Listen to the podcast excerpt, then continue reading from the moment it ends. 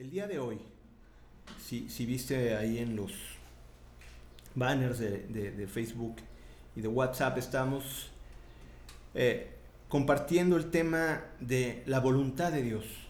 Y es muy, muy importante conocer la voluntad de Dios.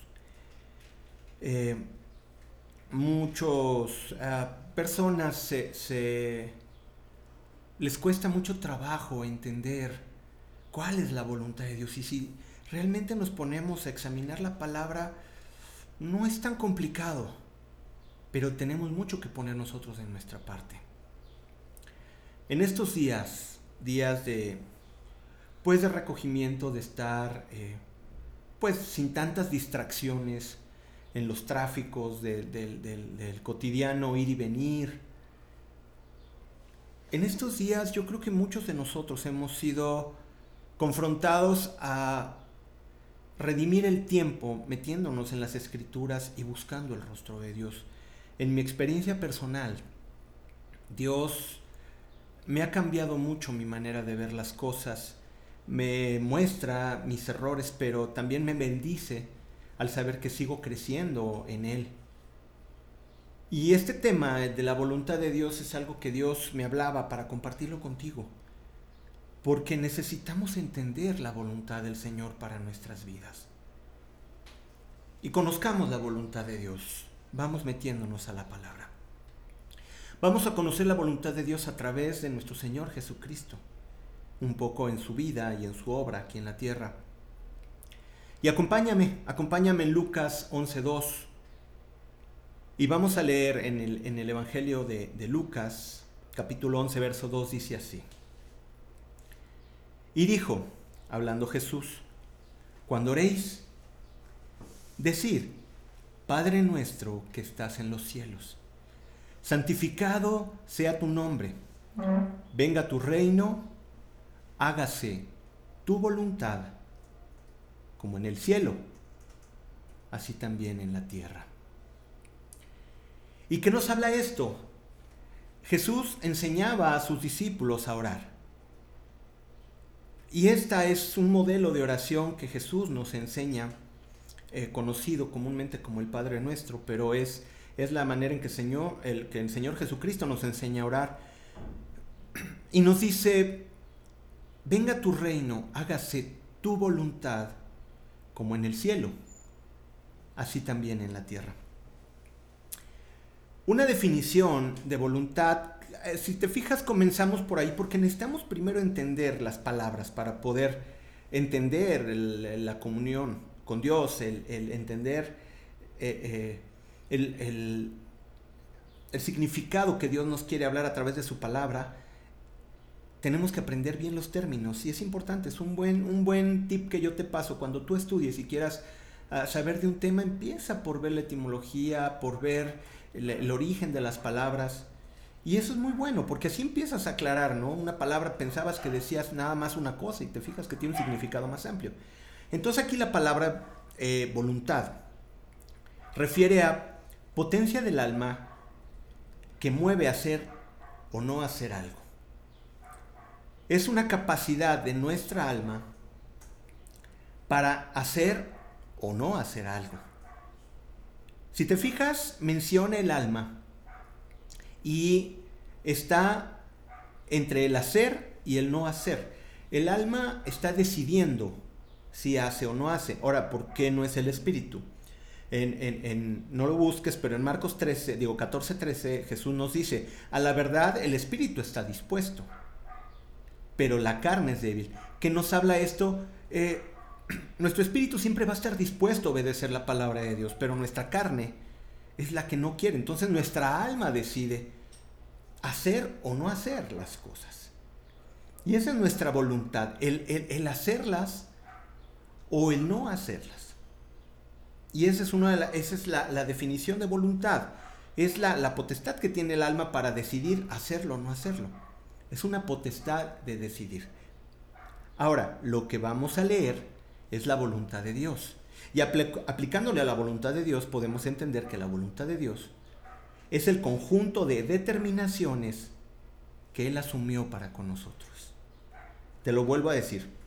La voluntad de Dios es el conjunto de determinaciones que Él asumió para nosotros. La voluntad de Dios es lo que Dios decidió hacer para ti y para mí. ¿Por qué? Porque Él conoce nuestras limitaciones. Él sabe que vivimos en un cuerpo corruptible, con un alma que no se decide a hacer las cosas. Entonces el Señor muestra su voluntad, muestra sus determinaciones, muestra sus estatutos para nosotros y nos dice qué hacer o qué seguir. ¿Por qué? Porque Él es perfecto en todos sus caminos. Entonces Él nos enseña a caminar perfectos en los caminos del Señor. Esa es la idea. Es que Jesucristo nos muestra, digo, Dios Padre y Jesucristo nos muestran el camino y toman las determinaciones que nos convienen a nosotros. Esa es la voluntad del Señor. Lo que Él decidió para ti y para mí. Ahora, en nosotros también hay una voluntad donde decidimos hacerlo o dejar de hacerlo. ¿Estás de acuerdo conmigo?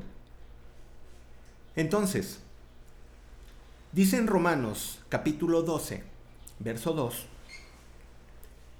no te conformes a este siglo, sino transformaos por medio de la renovación de vuestro entendimiento, para que comprobéis cuál sea la buena voluntad de Dios, agradable y perfecta. Vamos a leerle una vez más. No te conformes a este siglo, no lo hagas, sino transfórmate por medio de la renovación de tu entendimiento para que compruebes cuál es la buena voluntad de Dios, agradable y perfecta. Aquí me brinca una palabra y me llama la atención mucho una palabra. Aquí aparece la palabra comprobar. Tú no tienes que probar la voluntad de Dios sea buena, agradable y perfecta. Tú lo que tienes que hacer es comprobarlo porque en sí la voluntad de Dios ya lo es. No estamos probando si las cosas de Dios son buenas. Espero explicarme. No vamos a probar, ay, será bueno, será eh, agradable, será perfecto las cosas de Dios. No, porque en Dios son perfectas en sí. Lo que nos corresponde a nosotros es comprobar la buena voluntad de Dios, agradable y perfecta. En nosotros está el comprobarlo. Es lo que dice. Por eso es que tenemos que transformar nuestro entendimiento para que podamos comprobar cuál sea la buena voluntad de Dios, agradable y perfecta. Esto se refiere con la palabra comprobar. Quiere decir que la voluntad de Dios ya en sí es perfecta, ¿ok? No hay que probarla, hay que comprobarla. Ok, pero ¿cuál es la voluntad de Dios? Yo sé que esta pregunta te la has hecho mucho y más refiriéndote y dirigiéndote hacia ti, diciendo, Señor, ¿cuál es la voluntad para mi vida? Déjame decirte una cosa. Yo también, igual que tú, me torturaba diciendo, Señor, ¿cuál es tu voluntad para mi vida? Y déjame decirte, cuando yo entendí esto, la verdad es que es la cosa más sencilla de entender, aunque es una cosa muy complicada de hacer. La voluntad de Dios ya está establecida en su palabra. ¿Cuál es la voluntad de Dios para mi vida? Ya está escrita en la palabra. La voluntad de Dios ya fue dada a los hombres en su palabra ya está puesta ahí. Ahora, ¿por qué tenemos las interrogantes de, no entiendo, ¿cuál es la voluntad? Sí. Lo que pasa es que confundimos la voluntad de Dios con el plan de Dios para nuestra vida. Y eso es muy diferente. La voluntad de Dios fue hecha para todos los hombres. Y fue escrita, inspirada por Dios. ¿Para qué? Para que llegáramos al conocimiento de Cristo para que fuéramos transformados, para que fuéramos santificados, para que estuviéramos limpios delante de Él, para que no tuviéramos comunión con los incrédulos, para que viviéramos para el Señor cómo servirle. La voluntad de Dios ya está puesta en la Biblia. La voluntad de Dios ya está escrita. Pero reitero, el problema es que a veces la confundimos con el plan de Dios para nuestra vida cuál es el objetivo que tenemos en esta vida nosotros como personas. Pero si tú preguntas la voluntad de Dios, la voluntad de Dios ya está hecha.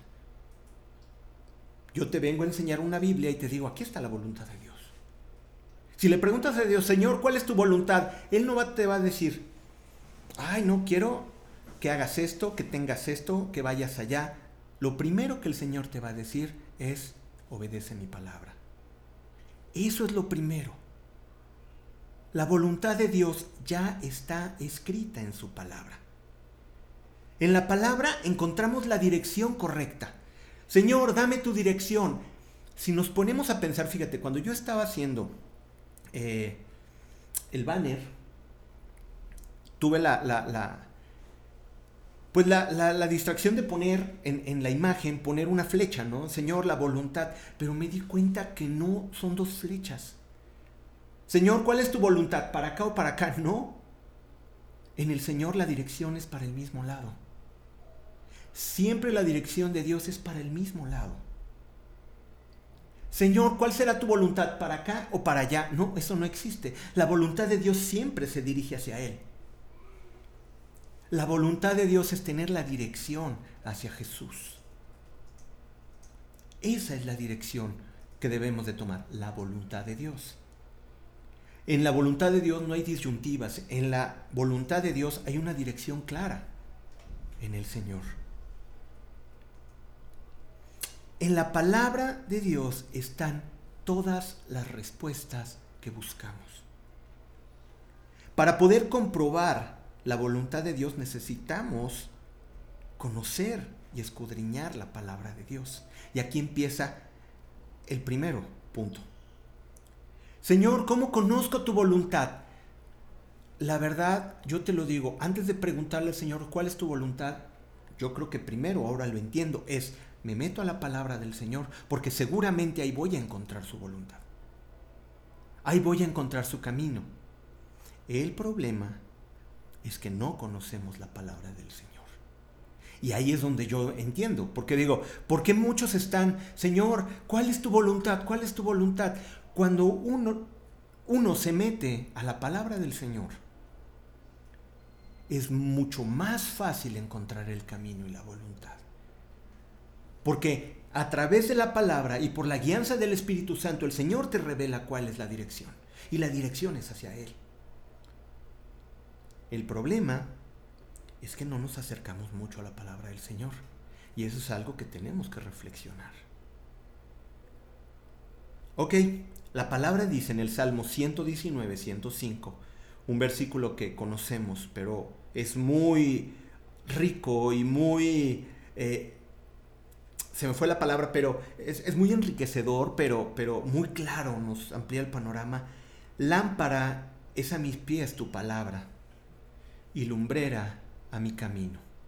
Pensemos en esto. Si tú estás en la oscuridad y buscas un camino, un camino no es estar en medio del desierto donde no hay nada. Un camino es donde hay una dirección hacia algún lado. ¿Estás de acuerdo? Camino quiere hablar sobre un una dirección hacia algún lado. Pero si estás en un tiempo oscuro, lámpara es a tus pies la palabra del Señor.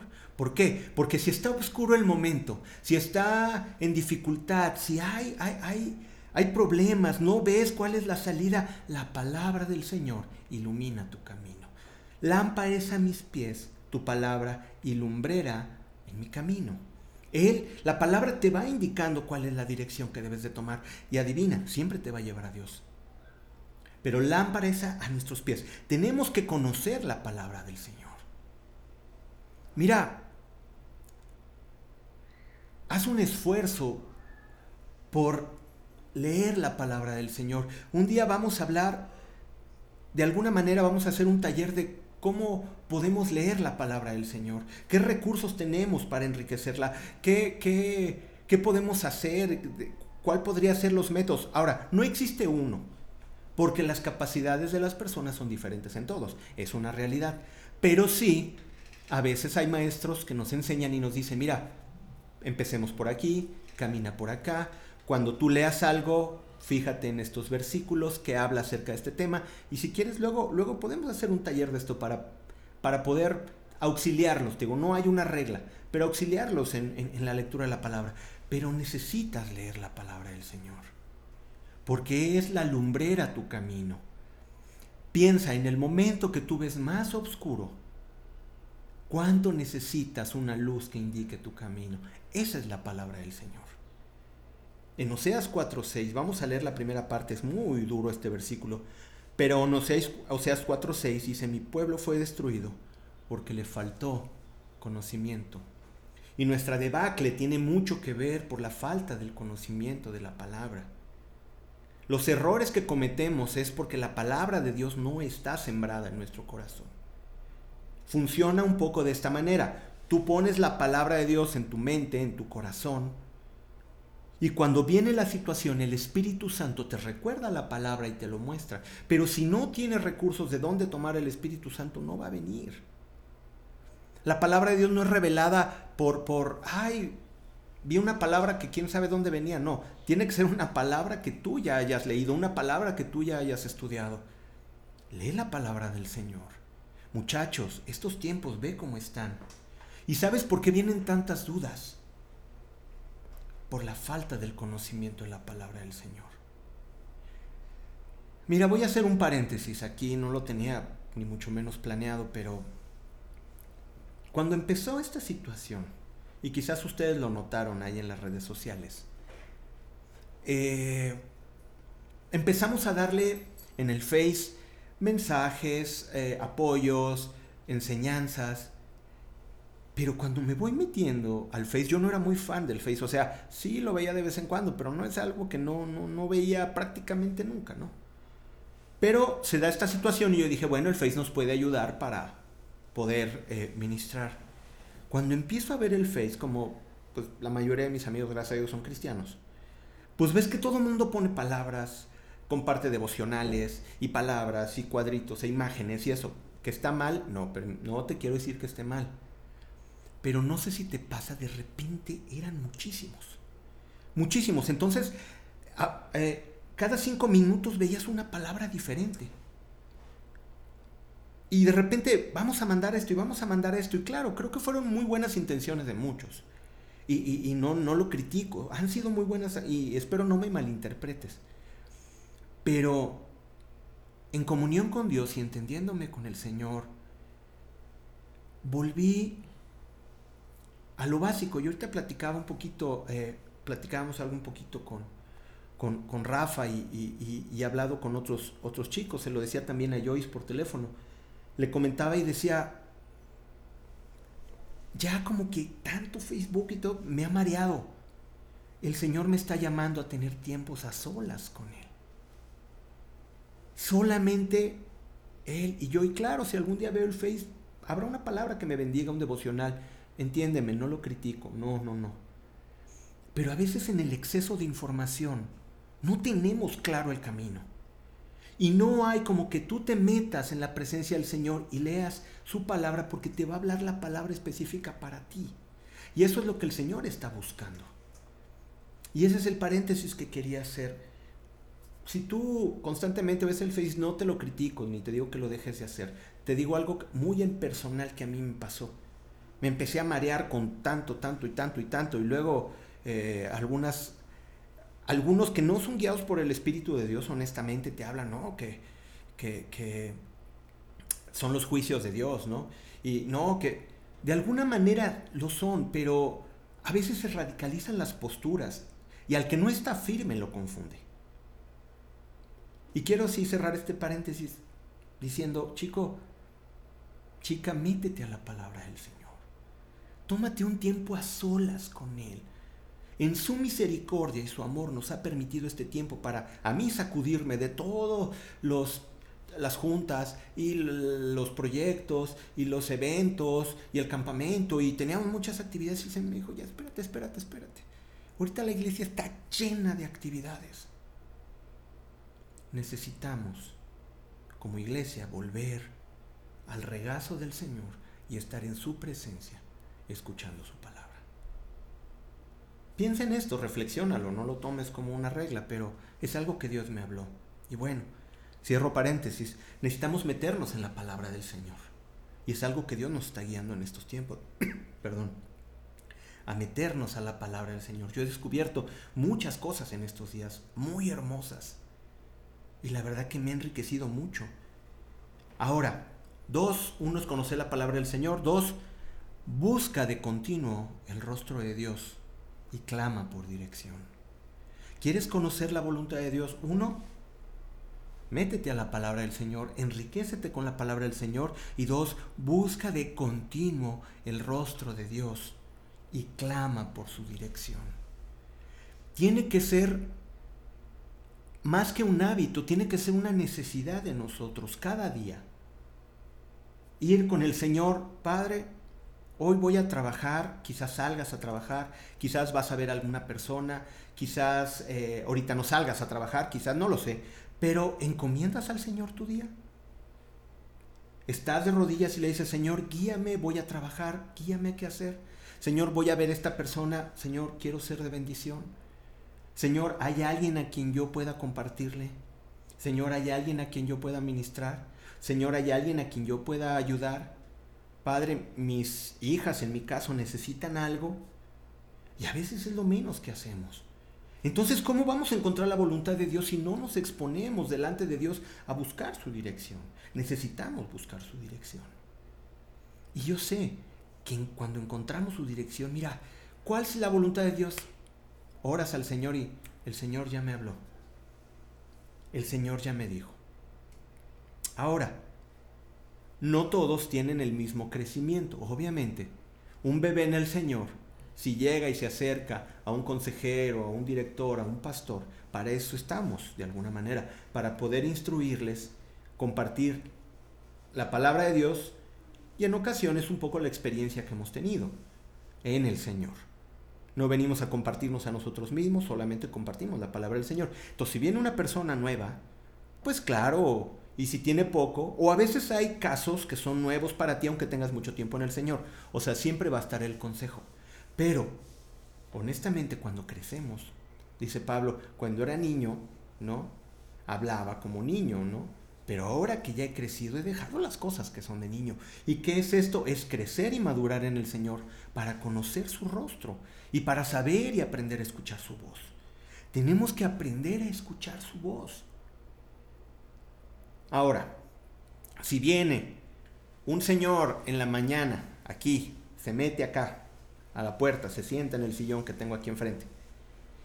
Y le grita a mi hija, Paola, ven. Mi hija va a escuchar la voz y va a decir, este no es mi papá. Va a decir, lo primero que va a decir, ay, el viejo del costal. O sea, va a decir algo, ¿no? O sea, eh, no, no, no. La voz de mi papá es un hombre guapo. Ah, eso dices, mi amor, no, ¿verdad? Déjame hecho porras. Bueno, claro que mi hija va a conocer mi voz. Si viene el Señor cuando ella está allá arriba, en la recámara, y le va a gritar, Paola, ven, Paola va a decir, ándale, o como lo dice ahorita, ¿ese quién es? Directamente desde los controles de video, Pau. Entonces, Pau me ha escuchado tanto cuando estoy tranquilo, cuando estoy enojado, cuando estoy deprisa. Es bien chistoso mi hija porque me empiezo a rascar y ya Paola me empieza a decir, papá, ¿qué tienes? ¿Qué te preocupa? ¿No? ¿O por qué estás enojado? Y es bien curioso porque yo estoy según tranquilo y me empiezo a rascar o suspiro y me dice, papá, ¿por qué suspiras? Todo va a salir bien. ¿No? Todo está bien. Y, y me llama la atención cómo mi hija ha aprendido a escuchar mi voz hasta mis ademanes, mis suspiros, yo creo que Dios como Padre quiere que nosotros escuchemos su voz de la misma manera. Hay una palabra que habla y dice, Dios callará de amor. Y yo digo, Señor, ayúdame a llegar a ese nivel, a entender tu silencio de amor. Que cuando no te escucho sé porque me estás amando. Híjole, son de las cosas que digo, yo quiero crecer, Señor, en escuchar tu voz. Así pasa con mis hijas. Saben cuando estoy contento, cuando estoy enojado, ¿no? Cuando tengo prisa. Eh, conocen mi voz. Fíjate bien, si buscamos a Dios de manera continua, aprenderemos a escuchar su voz. En Juan 10:27 es una palabra muy bonita que nos dice, mis ovejas oyen mi voz y las conozco y me siguen. Vamos a leerle una vez más. Juan capítulo 10, verso 27. Mis ovejas oyen mi voz y yo las conozco. Y me siguen, oyen mi voz. Las mías, las que me pertenecen, dice Jesús, las que a mí me pertenecen, oyen mi voz. Saben y dicen, por aquí no, por allá no. Imagínate esta escena, o sea, tú eres un borreguito, ¿no? Así lleno, lleno de lana, ¿no? Así, gordito, pachoncito. Ok. Y estamos en, en el rebaño, ¿no? Todos y nos lleva el buen pastor, nos lleva Jesucristo. Y de repente ve un barranco, ¿no? Y le grita a la ovejita, ¡Ey! ¿No? O sea, vénganse para acá. Shu, no sé cómo les hagan. Digo, yo no necesito tomar esas clases, ¿no? De, de, reales de pastor, ¿no? Pero, pero me imagino que escuchan su voz, ¿no? Y, hey, hey, hey, no sé cómo les hagan, ¿no? Y con su vara, ¿no? Y conocen los ademanes del buen pastor. Las ovejas que son de Dios conocen su voz. Así como sus, mis hijas conocen la mía. Nosotros debemos de conocer la voz del buen pastor. Dice, mis ovejas oyen mi voz y las conozco. Ahora, ¿tú has conocido a alguien sin oírlo, sin verlo, sin... Claro que no. ¿Estás de acuerdo?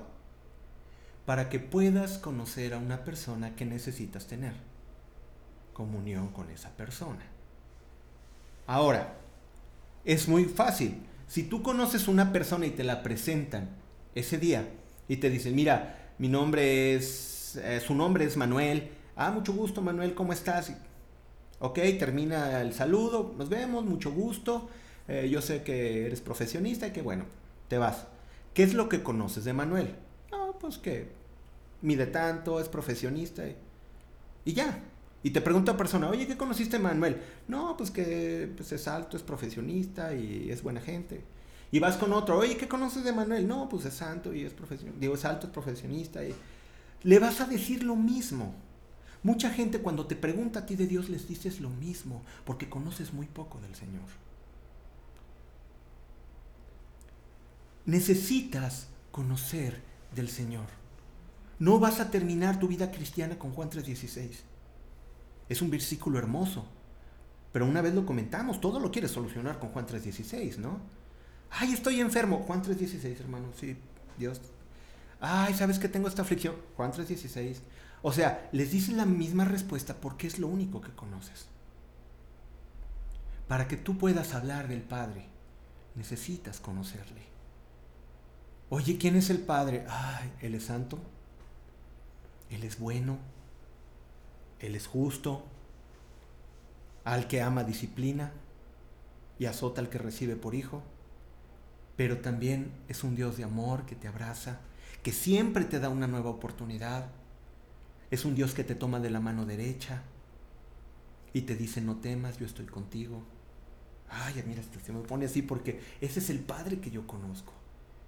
Y mientras más lo conoces, más puedes hablar de Él. Pero si nada más lo has visto una sola vez, a todos les vas a decir siempre lo mismo. Mis ovejas oyen mi voz y yo las conozco. El Señor sabe el nombre de cada una de las ovejitas. El pachoncito, el flaquito, ay, la oveja que siempre está bien loca, ¿no? Y que patalea, ¿no? La que siempre se va, la que siempre está con uno, la que siempre te contesta feo, ¿no? La que siempre es bien amorosa, la que siempre te grite todo, pero luego se arrepiente, y la que es muy linda, pero nunca te obedece. O sea, si me entiendes, él conoce a todas las ovejas y sabe perfectamente cada una. Entonces, mira, acércate al Señor y sé conocido por Dios. Mis ovejas oyen mi voz y las conozco. ¿Y qué? Y me siguen. ¿Qué dice ahí? Y me siguen. Cuando tú sigues a alguien, tienes dirección. ¿Quieres encontrar la voluntad de Dios? Sigue al pastor. Sigue al buen pastor. Porque las ovejas oyen su voz, las conoce el Señor y tienen dirección hacia donde el pastor va, hacia donde el buen pastor va. ¿Ok? La voluntad de Dios siempre es hacia Jesús. Tenemos que seguir al pastor, tenemos que ser pastoreados por Jesucristo. Pero hay que conocerle. ¿Quieres conocer la voluntad de Dios? Aprende a escuchar la voz de Dios. La voluntad de Dios dijimos, ya fue manifestada a los hombres en su palabra. La voluntad de Dios ya está puesta. Pero vamos a tocar el tema, no confundir la voluntad de Dios con el plan o el propósito de Dios. Eso es diferente. La voluntad de Dios fue puesta para todos los hombres. Fue escrita en la palabra del Señor para todos los hombres. Te voy a dar algunos ejemplos. Dios nos dice que tenemos por vuestro fruto la santificación, entonces Dios quiere que seamos santos. Dice, sed santo como yo soy santo. Dice que no tengas comunión con los pecadores y con los incrédulos. El Señor te dice que le conozcas y que tengas comunión con Él. Te estoy poniendo porque nos tardaríamos porque es toda la palabra, ¿no? Pero que tengas comunión con el Padre, que perdones, que ames. O sea, la palabra de Dios ya fue hecha para todos los hombres y la voluntad de Dios ya está escrita. La santidad, el perdón, el amor, la restauración, la confianza. O sea, ya está puesta la voluntad de Dios para todos los hombres. Pero específicamente para cada hombre y para cada mujer tiene un propósito, tiene un plan y no es igual para todos.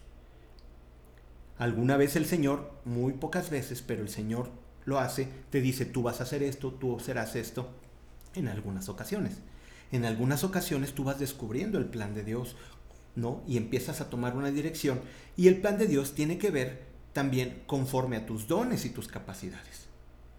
Dios tiene un plan de Dios, oye, tú cantas horrible, ¿no? Y el Señor no nos va a hacer la maldad poniéndote a ti a cantar. No te creas. No te creas, no es broma. Pero es una realidad. es ya estoy aquí tocando, pisando callos. No. Es una realidad. Veámoslo ya de este punto serio. Si tú cantas, bueno, si tu don no es cantar, pero eres muy buen administrador, ¿qué va a hacer el Señor? Te va a poner a administrar. Tú eres un buen cantante, pero eres un mal consejero no te va a poner a aconsejar, te va a poner a cantar. ¿Sí? Tú eres muy diestro con las finanzas, pues serás un buen administrador. Quizás no tengas la elocuencia de un predicador, pero quizás eres muy bueno para enseñar, porque hay maestros, ¿no? Y hay predicadores. Y no, son, no todo el tiempo son iguales. Yo he conocido maestros fabulosos de la palabra del Señor. Algunos también tienen el don de predicar, pero en algunas ocasiones son excelentes maestros y no soy yo para quien juzgarles, pero digo, ellos mismos los dicen, yo no soy tan efusivo para predicar.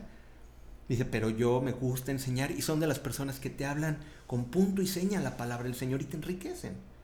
Cada uno, conforme a sus talentos y sus dones, lo podemos ver en 1 Corintios 12, cada uno tiene su función. Y eso es lo que vamos descubriendo y lo que Dios va haciendo en nuestra vida. Cada uno tiene una función y tiene un plan. La voluntad de Dios, volvamos, es para todos, pero específicamente Dios te va a usar con un propósito en el cuerpo de Cristo. Eso es diferente. Señor, ¿cuál es tu voluntad? El Señor te va a decir, obedece mis mandamientos.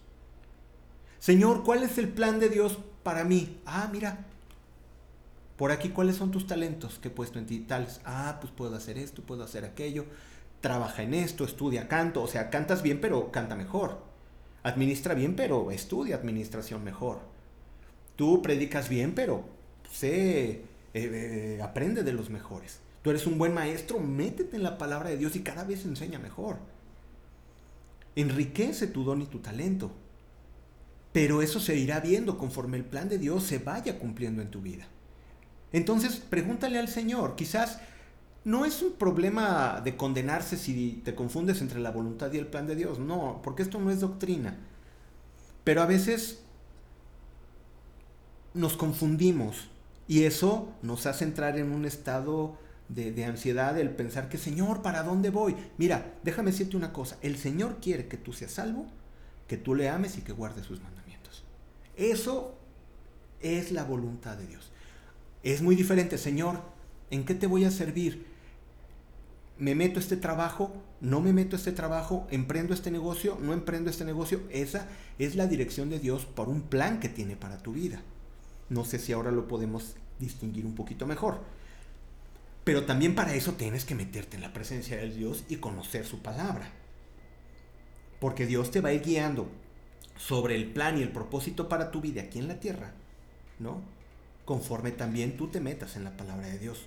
A ver, esto fuera de, de, script, pero Jesucristo tenía un plan específico en esta tierra. ¿Él hizo la voluntad de Dios? Sí, hizo la voluntad de Dios, pero tenía un plan. Tenía un propósito en la tierra, ¿sí o no? Tenía un plan específico, venir a salvarnos y a redimirnos y a dar su vida en rescate de nosotros. No es cuestión de cada quien. Aún entre los mismos apóstoles eran diferentes cada uno. Me imagino llama a un Mateo porque es bueno para los recursos, ¿no? Y alguien con un temperamento, ¿no? A veces inestable, pero con un carácter firme como Pedro, ¿no? Y posteriormente llama a Pablo con un conocimiento y una manera de saber cómo hablarle a las personas. Entonces, la voluntad, entendamos, es para todos y es muy clara y dicha la palabra, pero el plan y propósito de Dios, Dios te lo va a ir mostrando conforme su gracia, tus capacidades, conforme eh, eh, Él quiera derramar el don a tu vida. Ok, las, las características de la voluntad de Dios. La voluntad de Dios es santa. Sus motivos vienen de Él, que vienen de Él son puros. Sus motivos son puros. La voluntad de Dios nunca va a ser transgiversar su propia palabra. Los motivos de Él, su voluntad, nunca va a contradecirse a Él mismo. Son puros. Él nunca te va a decir ahorita, ¿sabes qué? Arrepiéntete y mañana te va a decir, no, no te arrepientas. Son santos, o sea, son específicos, son claros, son puros. La voluntad de Dios es buena. La voluntad de Dios busca tu bien. La voluntad de Dios no busca tu mal, eso tenlo claro. Nunca, nunca la voluntad de Dios va a buscar tu mal, nunca. Nunca va a buscar tu mal. Siempre va a buscar bendecirte, siempre, siempre, siempre va a buscar bendecirte. Y eso es clarísimo. La voluntad de Dios es agradable. Sus resultados son satisfactorios. Es agradable. Hacer la voluntad de Dios es agradable. Porque te das cuenta que realmente lo que siembras da fruto. Esa es la voluntad del Señor. Lo que tú haces, el Señor lo recompensa en su tiempo y en la medida como Él quiere. Pero siempre sus resultados son satisfactorios. Es agradable. La verdad es que no sé si, si, les ha pasado, muchachos, les ha pasado que, que terminas de hacer la voluntad de Dios un día que ministraste o un día que le compartiste a una persona, le compartiste a tu abuelita, oraste por alguien en el hospital, eh, o, o, cambiaste algo en tu vida, Dios te perdonó, sentiste su perdón, hiciste la voluntad de Dios en ese día, ¿cómo duermes esa noche? Es la cosa más maravillosa. Es estar en esa paz que solamente el Señor da. La voluntad de Dios es agradable y es perfecta. La voluntad de Dios, nada se le escapa de su control. Nada. Es perfecta. El Señor no dice, ay, pues vamos a ponerle a hacer esto, pues a ver qué pasa. No, el Señor dice, es, haz esto y este va a ser. Y no se equivoca, es perfecta. Teme al Señor, guarda sus mandamientos, bendición. Dad y se os dará medida buena, remecida y rebosando dará en vuestro regazo bendición.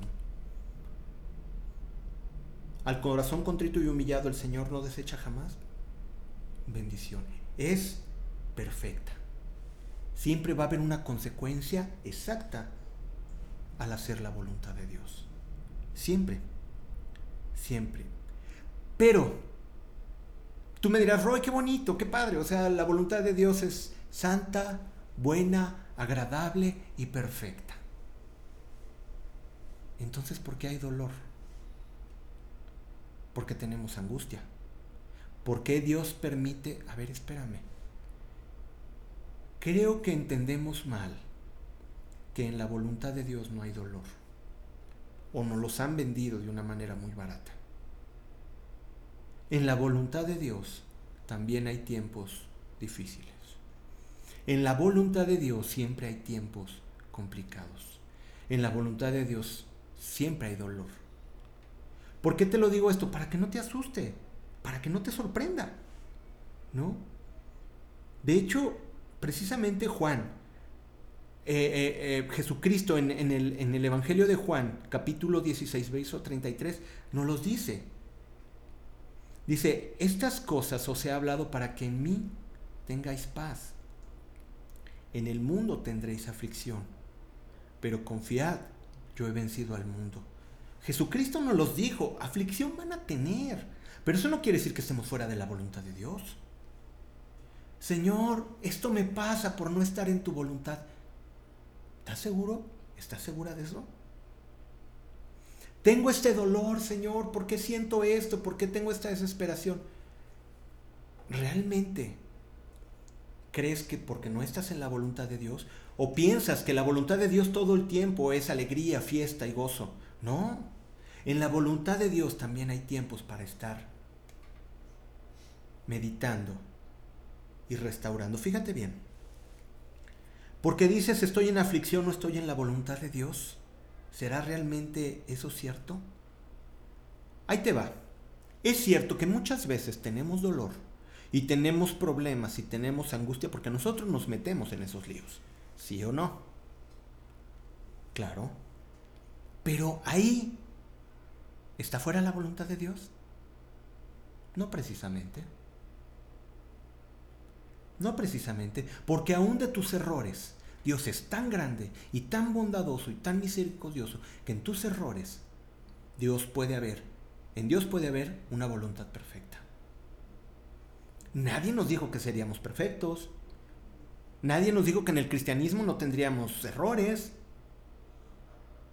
Al contrario, yo creo que de eso está lleno el cristianismo, de gente como tú y yo que cometemos errores.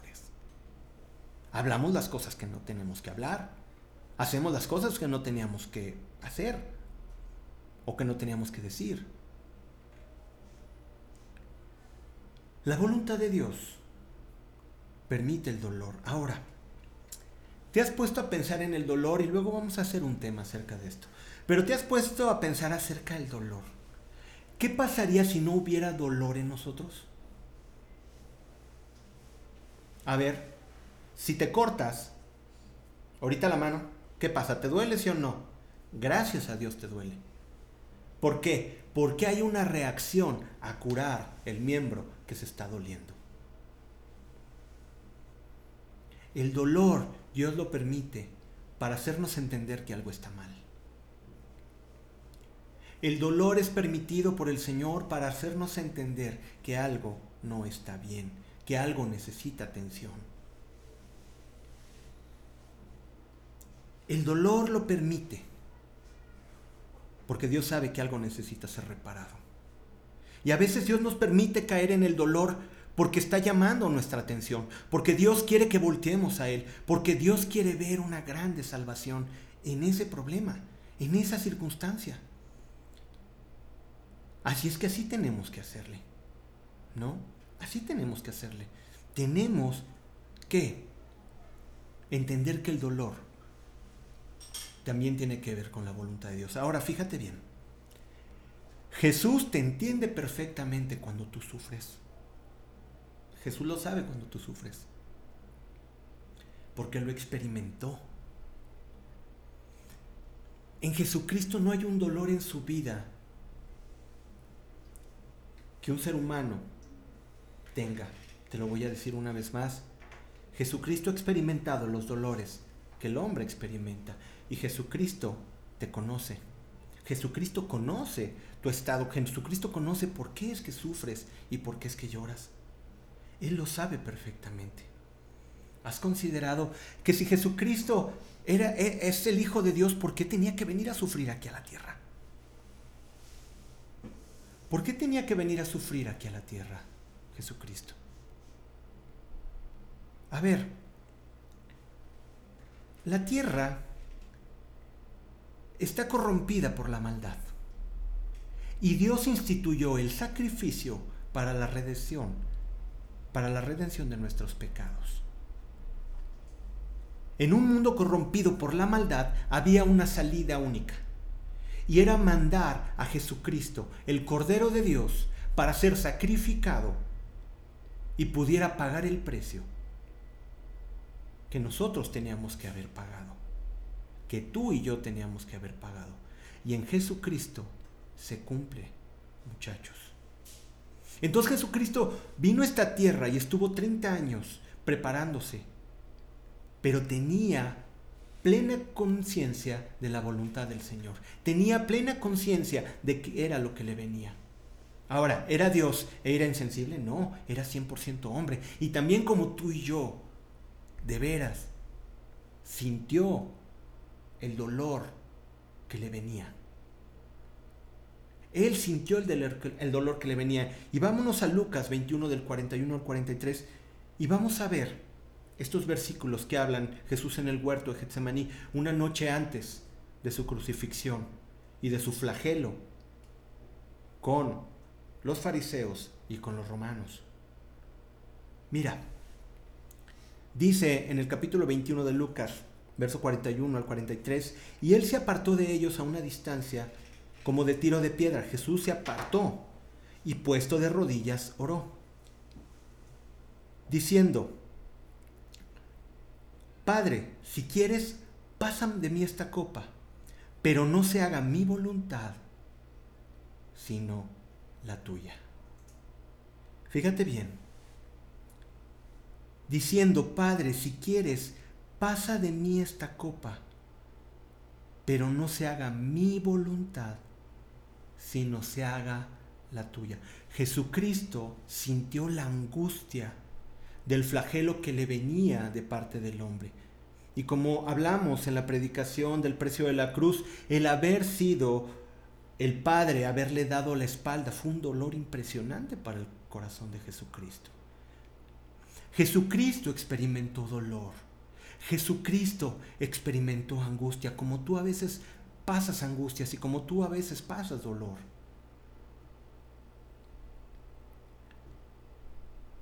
Dice, y se apartó de ellos a distancia un tiro de piedra y puesto de rodillas oró diciendo, Padre, si quieres, pasa de mí esta copa. Pero fíjate bien cómo ora y dice, si quieres.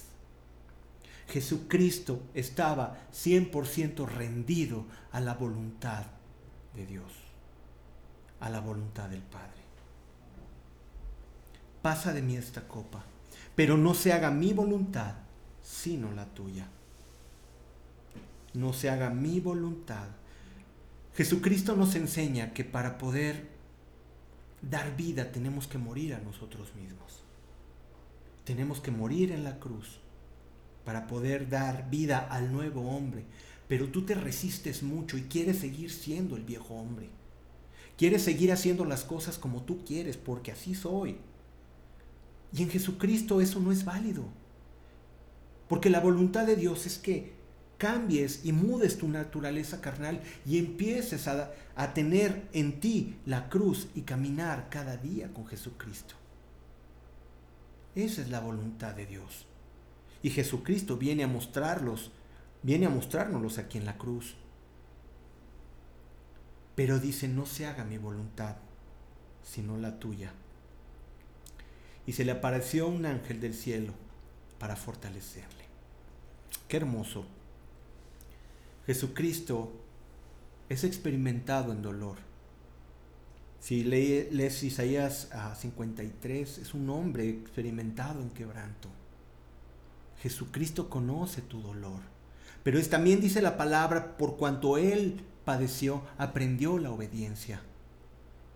Él se despojó, dice en Filipenses 2, que Él se despojó de todo Él, tomando forma de siervo para cumplir el propósito y el plan de Dios para su vida aquí en la tierra. Pero sobre todo para cumplir la voluntad de Dios, para venir en rescate por muchos. Jesucristo entiende tu dolor. Si tú estás pasando por un tiempo difícil, déjame decirte, la voluntad de Dios no es que seas feliz, entiéndeme. Dios quiere bendecirte, pero aún en ese tiempo de aflicción, Dios a veces obra más en tu vida cuando estás en un tiempo de aflicción que cuando estás en un tiempo donde no necesitas nada. Y Dios permite que pasemos estos tiempos para poder entender esto. Jesucristo nos revela la perfecta obediencia a la voluntad al Padre. Filipenses 2.8 dice, y estando en la condición de hombre, se humilló a sí mismo, haciéndose obediente hasta la muerte y muerte de cruz. La voluntad del Padre es que seamos hechos cada día más a la imagen de Jesús. Esa es la voluntad del Padre. Que seamos hechos a la imagen de Jesús. Ahora, pregúntate, ¿cuánto me parezco hoy a Jesús? ¿Cuánto me parezco hoy al Señor Jesucristo? ¿Soy obediente? ¿Llevo mi vida a la cruz para no hacer lo que yo quiero, sino para hacer lo que el Señor manda? ¿Hago mi propia voluntad? ¿Cuánto hoy me parezco a Jesús? Pregúntate ahí en casa, ¿cuánto te pareces a Jesús hoy? ¿O cuánto hay de, no quiero decir nombres porque igual le atino a uno, ¿no?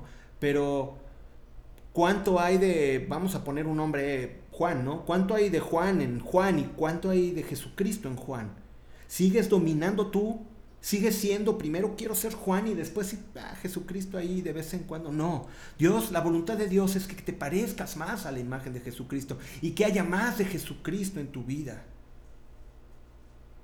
que de ti mismo. Niéguese cada día, tome su cruz y sígame si alguien quiere venir en pos de él. ¿Cuánto hay de Jesús hoy en tu vida? ¿Cuánto hay de Jesús? ¿Cuánto te pareces hoy a Jesús? ¿Cuánto obedeces la palabra del Señor? Ahora, reflexiona sobre esto. ¿Trabajar mucho para el Señor realmente es la voluntad de Dios? No estoy diciendo trabajar para el Señor, trabajar mucho para el Señor. Te lo digo de otra manera, ¿crees que por trabajar mucho estás haciendo la voluntad del Señor? No siempre quiere decir que estemos haciendo la voluntad de Dios cuando tienes muchas actividades en la iglesia. Y mucho ojo con eso, porque a veces caemos en el activismo pensando que como los fariseos, haciendo cosas ganamos el cielo. Pero ahora el cielo ha sido ganado por la gracia y el amor del Padre al enviar a su Hijo Jesucristo. Pero muchos de nosotros hacemos y hacemos pensando que así vamos a ganar algo delante de Dios. Y aquí lo vamos a explicar. Mira cómo lo vamos a entender. Dice en Mateo 7, 22 y 23. Dice, muchos me dirán en aquel día, Señor, Señor, ¿no profetizamos en tu nombre? ¿Tú profetizas en el nombre del Señor? Ellos sí lo hacían. Dice, y en tu nombre echamos fuera demonios. Y en tu nombre hicimos muchos milagros. En tu nombre, en tu nombre, en tu nombre. En el 23, entonces les declararé, dice Jesucristo, nunca os conocí, apartados de mí, hacedores de maldad. ¿Qué quiero hablar con esto? Estoy trabajando mucho para la obra del Señor. No siempre quiere decir que estés haciendo la voluntad del Señor. Dios nos pide que trabajemos para Él, sí. Pero muchas veces lo estás haciendo de la manera incorrecta. ¿Y qué es lo que pasa? Te ha venido mucha frustración porque dices, le he dedicado mi vida al Señor, estuve haciendo, e hicimos, e hicimos, e hicimos. Pero la palabra que aquí a mí me hace temblar es lo que dice Jesucristo, nunca os conocí. Y la voluntad de Dios, recuerda, mis ovejas oyen mi voz y yo las conozco. La voluntad de Dios es que tengas una comunión con Él ganada por la sangre de Jesucristo. La voluntad de Dios es que tengas comunión con Él. Y ya después todo lo que hagas será guiado por el Espíritu de Dios. Pero si en tus actividades no está el Señor, no quiere decir que estés haciendo la voluntad del Señor. Porque tú vas a llegar delante de Él y que te dé temor de Dios en esto. El decir, Señor, hice, hablé, dije, pero el Señor no estaba ahí. Porque no te conocía necesita escuchar tu voz todas las mañanas o en la hora que tú ores. Busca al Señor. Clama al Señor. Jesucristo dice, si me amas, guarda mis mandamientos. Y en una ocasión los fariseos, en una ocasión los fariseos, en Mateo 22, del 36 al 40, en una ocasión llegan los fariseos, dice la palabra de Dios, que para tentarle, y dice, Maestro, ¿cuál es el gran mandamiento en la ley? Y Jesús le dijo, amarás al Señor tu Dios con todo tu corazón, con toda tu alma y con toda tu mente y con todas tus fuerzas. Lo añade en Marcos 12:30 y dice también con todas tus fuerzas. Es un mandamiento que viene de Deuteronomio 6:5. Amarás al Señor tu Dios con todo tu corazón, con toda tu alma y con toda tu mente. Y añade, te digo, Marcos, con todas tus fuerzas. Dice Jesús, este es el primero y grande mandamiento. Dice, y el segundo es semejante. Amarás a tu prójimo como a ti mismo. Y eso lo leemos en Levítico 19, 18. Dice, amarás a tu prójimo como a ti mismo. Pero fíjate bien lo que dice Jesús en el 40. De estos dos mandamientos depende toda la ley y los profetas. ¿Qué nos está hablando? Que toda la ley de Dios, todo lo que se conocía en ese entonces de la ley eh, eh, hebrea, ¿no? De la ley judía, Jesucristo la, la resumió. Ama al Señor tu Dios, pero fíjate bien, con todo tu corazón.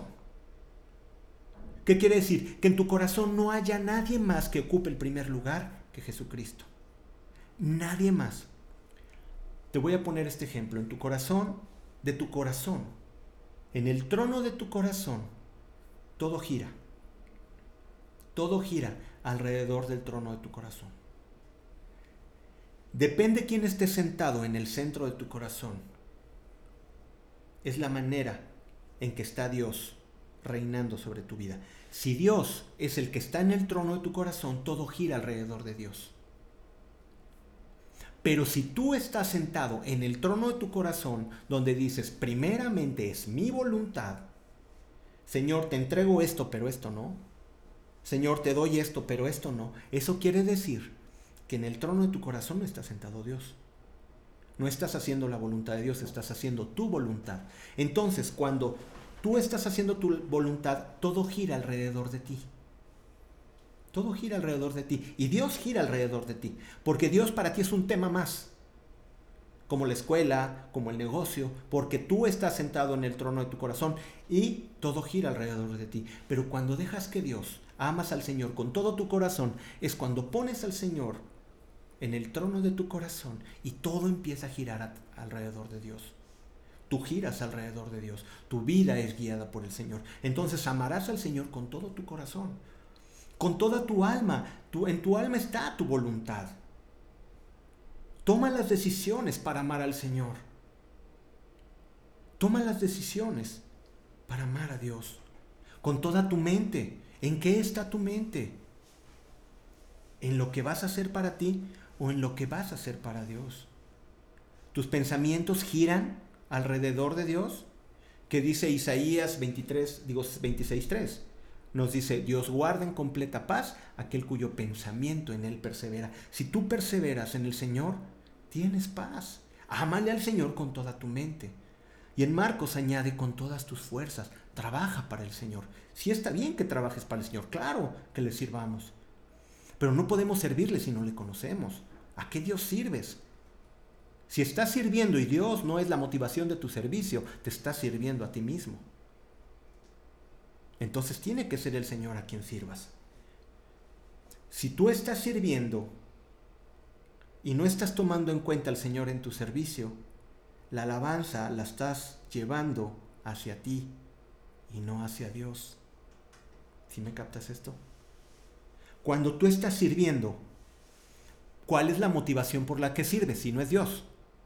¿Cuál es la motivación por la que sirves si no es el Señor? ¿De quién recibes, qué, quién quiere recibir satisfacción ahí? ¿Quién quiere recibir alabanza? ¿Dios? No. En tu servicio tiene que ser siempre para hacer que sea honrado el Señor, para que sea honrado Dios.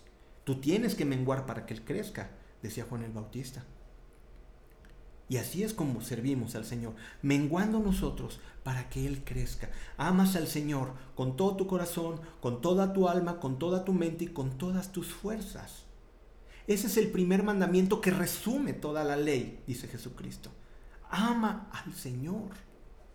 Esa es la voluntad de Dios puesta en su palabra, resumida en ámale. Ama al Señor. Ama al Señor.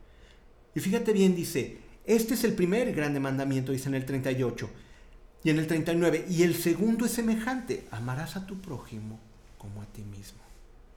No puede haber un amor hacia el Señor y hacer una voluntad de Dios cuando el prójimo no está incluido.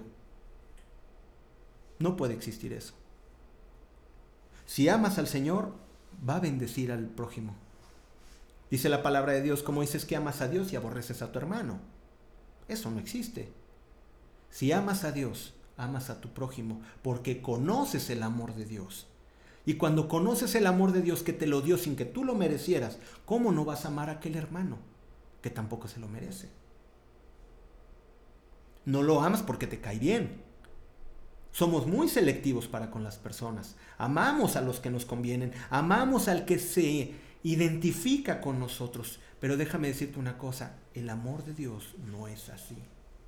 Por eso dice en Proverbios que Él aborrece al que siembra discordia entre los hermanos. Lo aborrece, ¿por qué? Porque el Señor ama incondicionalmente a todos. Él no tiene consentidos ni preferidos. Él ama a todos. ¿Y cómo decimos que amamos al Señor si no amamos a nuestro prójimo? Entonces en eso se resume la voluntad del Señor. Ama al Señor tu Dios con todo tu corazón, con toda tu alma, con toda tu mente, con todas tus fuerzas y a tu prójimo como a ti mismo. También tienes que amarte tú. ¿Te criticas? No sirves para nada. Si dices de tu vida, ay, mi vida no sirve para nada, le estás diciendo al Señor, Señor, tú haces cosas inútiles. Si tú dices, ¿por qué me hiciste así, Señor? ¿Por qué me hiciste así, Señor? Le estás diciendo a Dios, ¿sabes que Dios haces las cosas mal. Ya no, muchachos, ama al Señor y dale gracias. Ama al Señor. Ama al Señor. La voluntad de Dios es agradable y perfecta. Dios permite el dolor y se resume en que amemos al Señor. Y también por consecuencia a nuestro prójimo. Si Él no hace acepción de personas, ¿por qué hacerlas nosotros?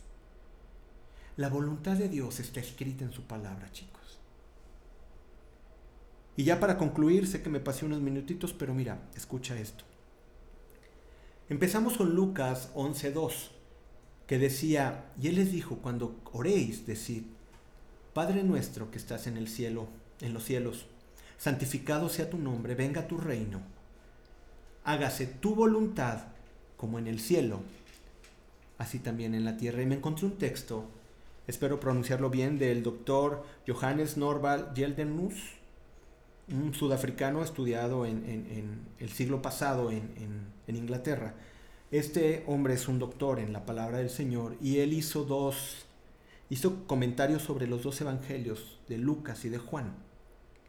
Y en ese comentario habla acerca de este versículo y dice, en el cielo, la voluntad de Dios es obedecida por todos espontáneamente, con alegría, con la alegría más profunda y de una manera perfecta, sin una sombra de, infidelidad. Y el creyente debe de orar para que tal condición también prevalezca en la tierra. Allá en el cielo la voluntad de Dios es obedecida por todos espontáneamente, ¿sí? O sea, el Señor ¿Qué quieres? Sí, Señor, vete para acá, sí, haz esto, claro, y, contentos, ¿no? Y con una alegría más profunda porque saben que el Señor es bueno. En el cielo así se hace la voluntad de Dios, porque saben que su jefe es tan bueno, tan amoroso, tan dadivoso, tan generoso, que cualquier cosa que les pidan, claro, Señor, yo lo hago. No, no, yo lo hago, no todos lo hacemos, Señor. Con esa alegría se hace en el cielo. y de una manera perfecta, sin sombra de infidelidad. Hágase tu voluntad como en el cielo, también sea aquí en la tierra. Muchacho, muchacha, Dios te entiende y sabe por lo que estás pasando. No te ha salido de la voluntad de Dios. No luches por encontrar la voluntad de Dios porque ya la tienes escrita delante de ti. Ciertamente quizás estás buscando cuál es el plan de Dios para tu vida, pero tampoco te afanes por eso, porque el Señor lo traerá en su momento. La voluntad de Dios es agradable y perfecta y no importa que estés pasando por un tiempo de dolor. El Señor se va a glorificar aún de eso y te va a levantar cuando fuere tiempo. La voluntad de Dios es agradable y perfecta.